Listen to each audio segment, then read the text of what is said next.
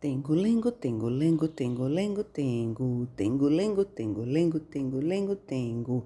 Ei, história! Quem quiser ouvir é só parar. Depois do plim, vai começar. Tengo-lengo, tengo-lengo, tengo-lengo, tengo. Tengo-lengo, tengo-lengo, tengo-lengo, tengo.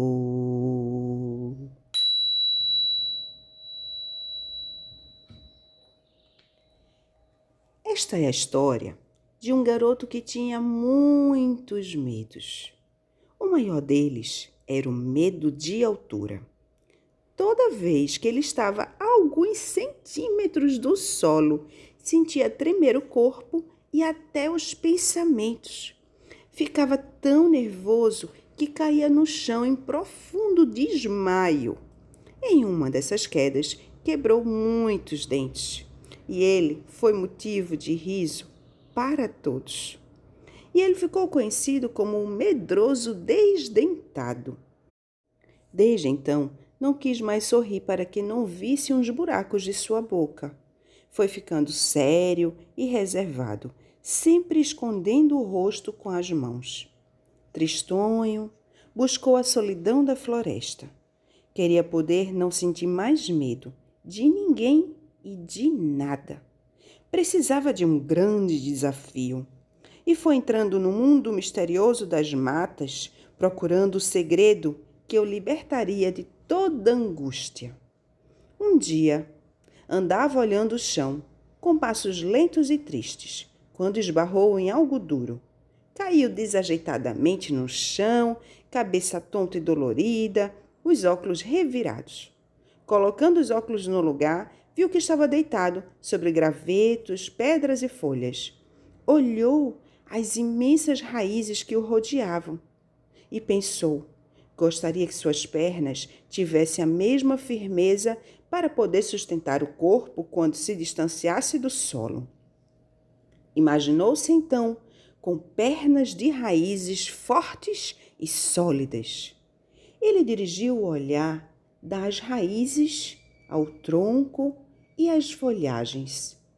Porém, ele não conseguia ver o alto, o fim da árvore. Olhava de vários ângulos diferentes, mas só percebia uma madeira imensa penetrando no céu. Aquele tronco parecia diferente dos outros. Beijava as nuvens, era o maior e o mais forte da floresta. Como seria grande sua coragem se conseguisse chegar ao topo desta árvore. Assim, respirou profundamente e, sem olhar para o chão, começou a escalada. Subiu, subiu, subiu uma mão, depois a outra, uma perna, depois a outra. Não pensou no tempo, nas horas ou no esforço. Concentrou-se em um único objetivo: chegar ao pico e erguer a cabeça além de todas as folhas. Continuou subindo, subindo, subindo.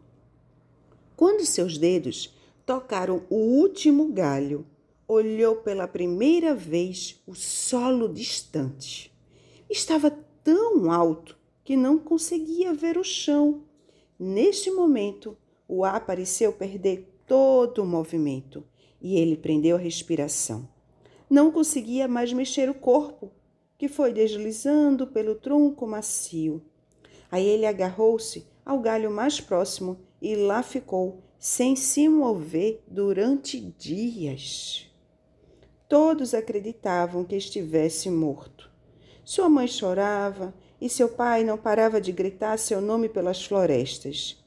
Os amigos o procuravam nas montanhas e vales próximos. Ele ouvia tudo do seu alto esconderijo, mas não tinha voz para responder ou pedir ajuda.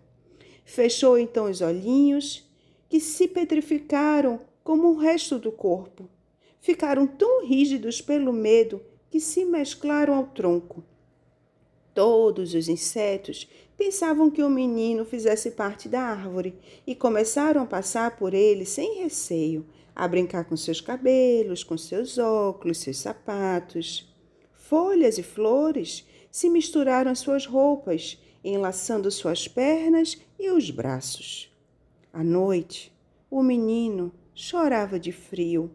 Tremia tanto que as folhas se sacudiam, fazendo barulho e espantando os pássaros.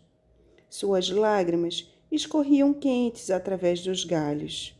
A imensa árvore foi sentindo sua tristeza, apiedando-se do menino.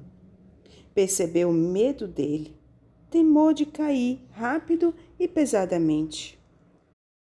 Ao raiar do dia, a mãe árvore, com seus longos braços úmidos, recompôs os óculos do menino que se encontravam pendurados em um outro galho.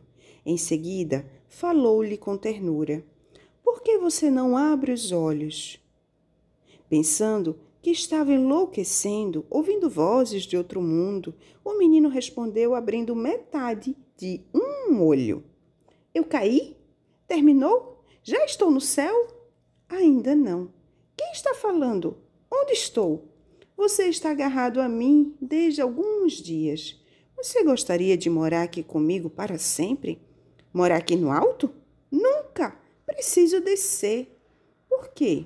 Porque lá embaixo estou em segurança. E porque aqui em cima você não se sente bem? Posso cair. Mas no solo também há perigos outros tipos de queda. Vamos, abra os olhos. Tenho um presente para você. Eu quero muito, mas eu não posso. Sinto muito medo. De olhos fechados, tudo parece tão escuro e calmo.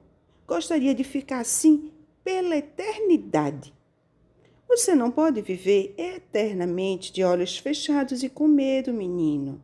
Precisa vencê-lo, ir além, Tente ver o mundo como eu vejo, das alturas. Não deixarei cair.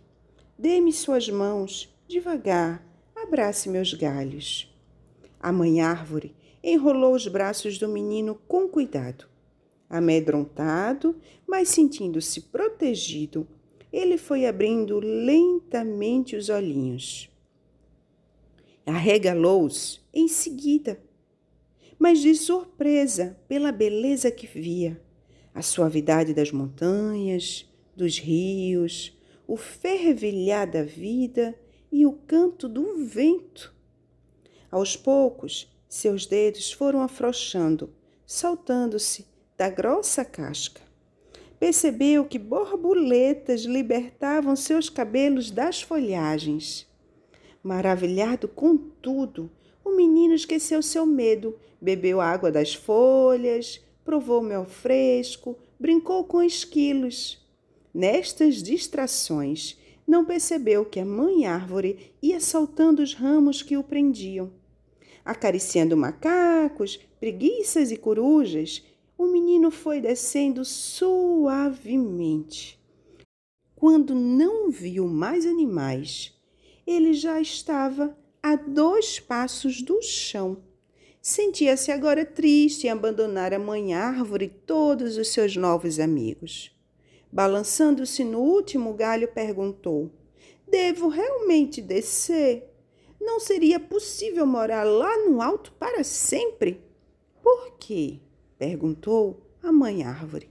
Porque lá em cima eu estou seguro, ninguém zomba de mim. Nunca acreditarão que estive no seu topo, que conversei com a senhora e vi tantas coisas bonitas. Por que é importante que acreditem ou não em você? O essencial é estar tranquilo, sem medos. E nada o impede de vir nos visitar quando quiser. Agora vá e lembre-se: solidão e tristeza só existem quando temos medo. Logo, você deve procurar ver além dele, além do medo, ver algo maior que ele. O menino pulou do galho e abraçou a árvore. Depois se dirigiu ao vilarejo. Lá chegando, todos correram para acolhê-lo. Surpreendendo-os, o menino sorria, sereno e feliz, mostrando sua boca sem dentes.